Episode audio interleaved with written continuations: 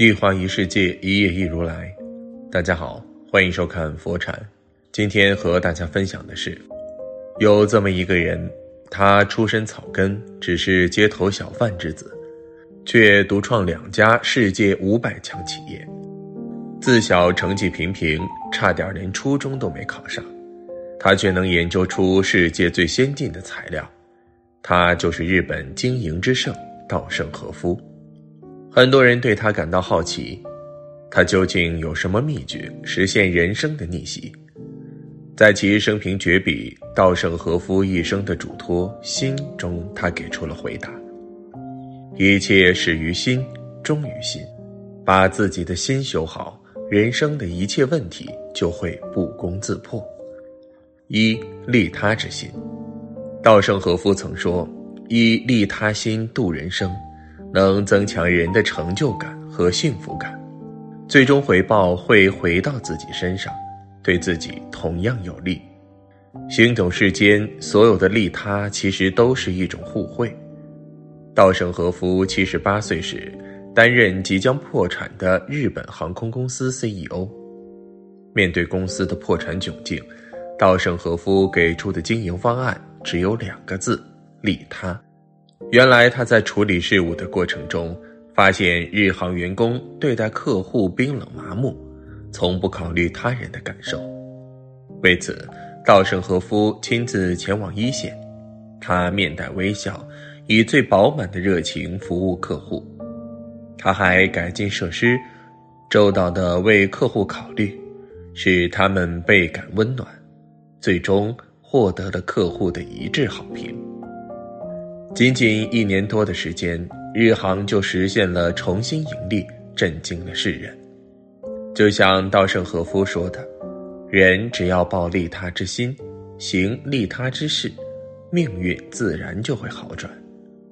因为做人做事若太趋利避害，只顾自身，反而容易让自己摔跤；但若你懂得付出与利他，对方也会给你以温暖。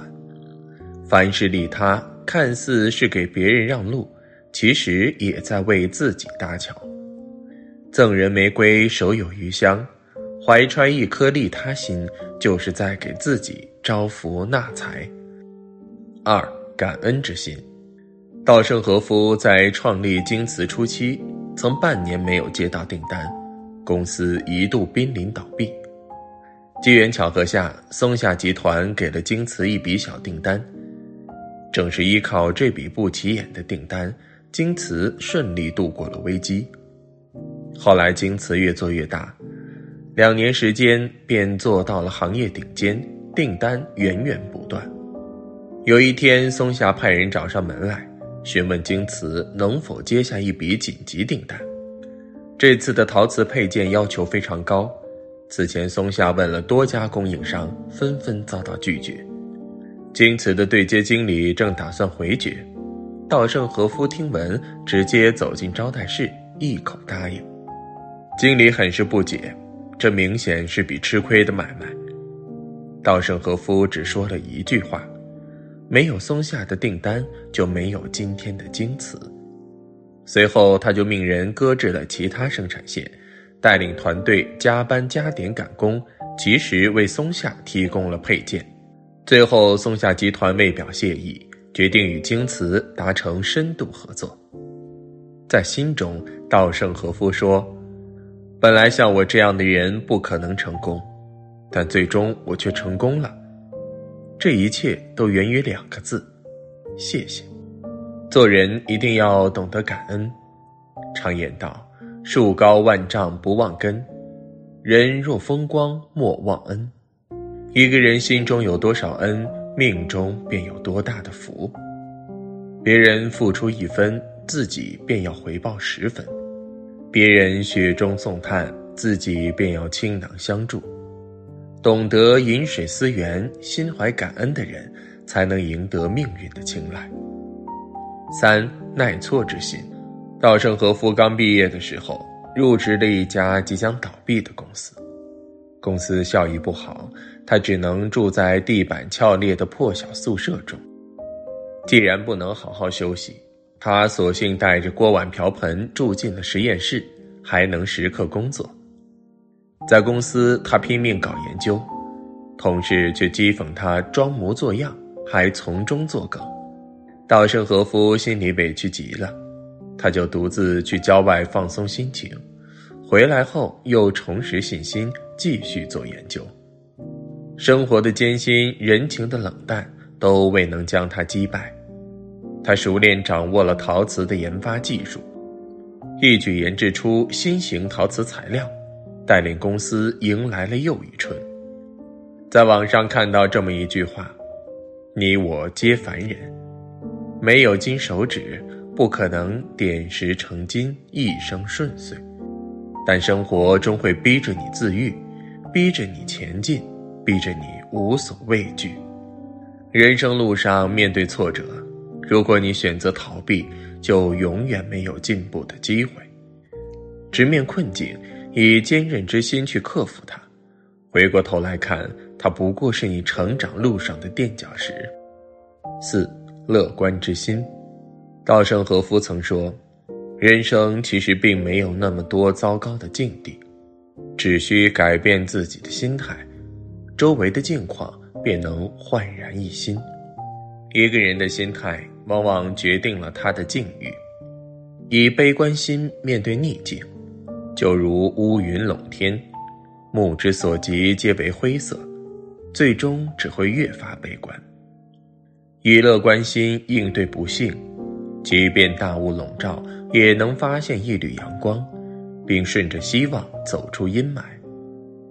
稻盛和夫小的时候，患肺结核的叔叔住在他家，他特别担心自己被传染，不敢靠近叔叔。结果一直在照顾叔叔的父亲和哥哥没事儿，反倒是小心翼翼的他感染了肺结核。他顿觉自己危在旦夕，每天郁郁寡欢。直到一天，他在书中看到一句话，点醒了他：病也是新的投影，病是被自己吸引过来的。此后，他及时调整情绪，不把病痛当回事。还积极帮家人做事，结果没过一个月，肺结核竟不药而愈。人生就是如此，如果你心里老是想负能量的事，负能量会因你而来；相反，如果经常想乐观积极的事，则会充满正能量，引来好运。思维决定心态，心态决定命运。生活再难，日子再苦。我们也要以一颗积极乐观之心应对，就像高尔基所言：“我相信，如果怀着愉快的心情叹气悲伤的事情，悲伤就会烟消云散。一个人只要足够乐观，心之所念定有回响。”五知足之心，幸福源自知足。人生本不苦，苦的是求索太多。人心本不累，累的是永远不够。明朝有一位叫胡九韶的人，家境十分贫寒，一边教儿子读书，一边努力耕作，日子勉强维持温饱。每天下午，胡九韶还要焚香祷告，感恩上天又赐给了他一天的清福。他的妻子不解，嘲笑他说：“一天三顿都是菜粥。”这算什么清福啊？胡九韶回答说：“幸生太平之世，无兵祸；又幸一家乐业，无饥寒；又幸榻无病人，欲无求人，非清福而何？”正是胡九韶的一颗知足之心，才使他在清贫中活得有滋有味。现实生活中，有人开豪车、住豪宅、吃珍馐、穿名牌。却整天闷闷不乐，却也有人住房简陋，每日粗茶淡饭，却仍旧笑意盈盈。原因就在于前者明明已经富有，仍旧贪婪无厌；明明地位不凡，还想更上一步；后者懂知足，一箪食，一瓢饮，在陋巷却亦有其乐。正如稻盛和夫所说。没有节制的欲望是人生毒品。一个人过度贪婪，只会让自己陷入欲望的深渊，无法自拔。要明白，人生真正的富足，不是家财万贯，而是懂得知足。六，谦卑之心。在《新一书》中，稻盛和夫写道：“人度过美好人生的根本，就是谦虚之心。一个人只有把姿态放低，才能认清自己的局限，以更大心胸接纳世事。”稻盛和夫的一生可谓传奇，但他却从不张扬。刚工作时，他不以大学生身份为傲；面对大批中学生，他每天跟着干杂活，也毫无怨言。他废寝忘食为公司研发陶瓷，最终大获成功，却也只是说都是同事的功劳。之后，他创立京瓷，让其一举挺进世界五百强。他还是谦虚地说：“这不是我一个人的成果。”他成就越来越大，鞠躬却越来越多，并且对待任何人都是一脸温和。稻盛和夫说过：“陶醉于自己的能力或微不足道的成功，骄傲自满就会妨碍自己再成长。人生就如一棵参天大树，越是往高处生长。”根茎就得越往地底深扎，懂得谦卑自守，才能树大根深，枝繁叶茂。人永远不要把自己当回事儿，保持谦卑心，上天才会给予你丰厚的回报。七自省之心，稻盛和夫有一个习惯，每天清晨他都会站在镜子面前反省自己前一天的所思所行。今天有没有让别人感到不快？待人是否亲切？有没有言语傲慢之处？有没有自私自利的言行？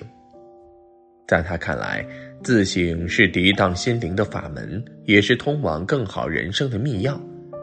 日本最伟大的保险推销员袁一平，正是掌握了这把钥匙，才实现了人生逆袭。袁一平刚工作时，每天都很拼命。业绩却差得可怜。最潦倒的时候，他曾被房东赶出来，晚上只能偷偷睡在公园的长椅上。有回他去一家寺庙推销保险，不仅一无所获，还被高僧批了一通。听完你的介绍，丝毫没有引起我投保的兴趣。回去后，他把高僧的话连续琢磨了好几天，终于想通了一件事。工作之所以做得不行，自己身上一定存在着很多不知道的问题。此后每次遭人拒绝，他都会询问对方理由，并一一记在本子上，随时拿出来反省。就这样，没过多久，他的业绩就冲上了全日本第一。就像稻盛和夫说的：“只有天天反省的人，才会磨练自己的心智。这世上没有完美的人。”但每个人都拥有修正自我的能力和机会。一句话说错了不要紧，争取下回说的更得体、更有分寸。做事出了偏差也无需懊悔，及时总结经验就是成长。当你持有自省之心，事无巨细，每日复盘，时间一长，你就能独当一面。物随心转，境由心生。决定一个人命运的不是遭遇什么样的事，而是拥有什么样的心。当你掌握了这七颗心，开始变得坚韧、乐观、利他，遇到的难题都能迎刃而解。今天的分享就是这些，非常感谢您的收看。喜欢佛禅频道，别忘记点点订阅和转发，在这里你永远不会孤单。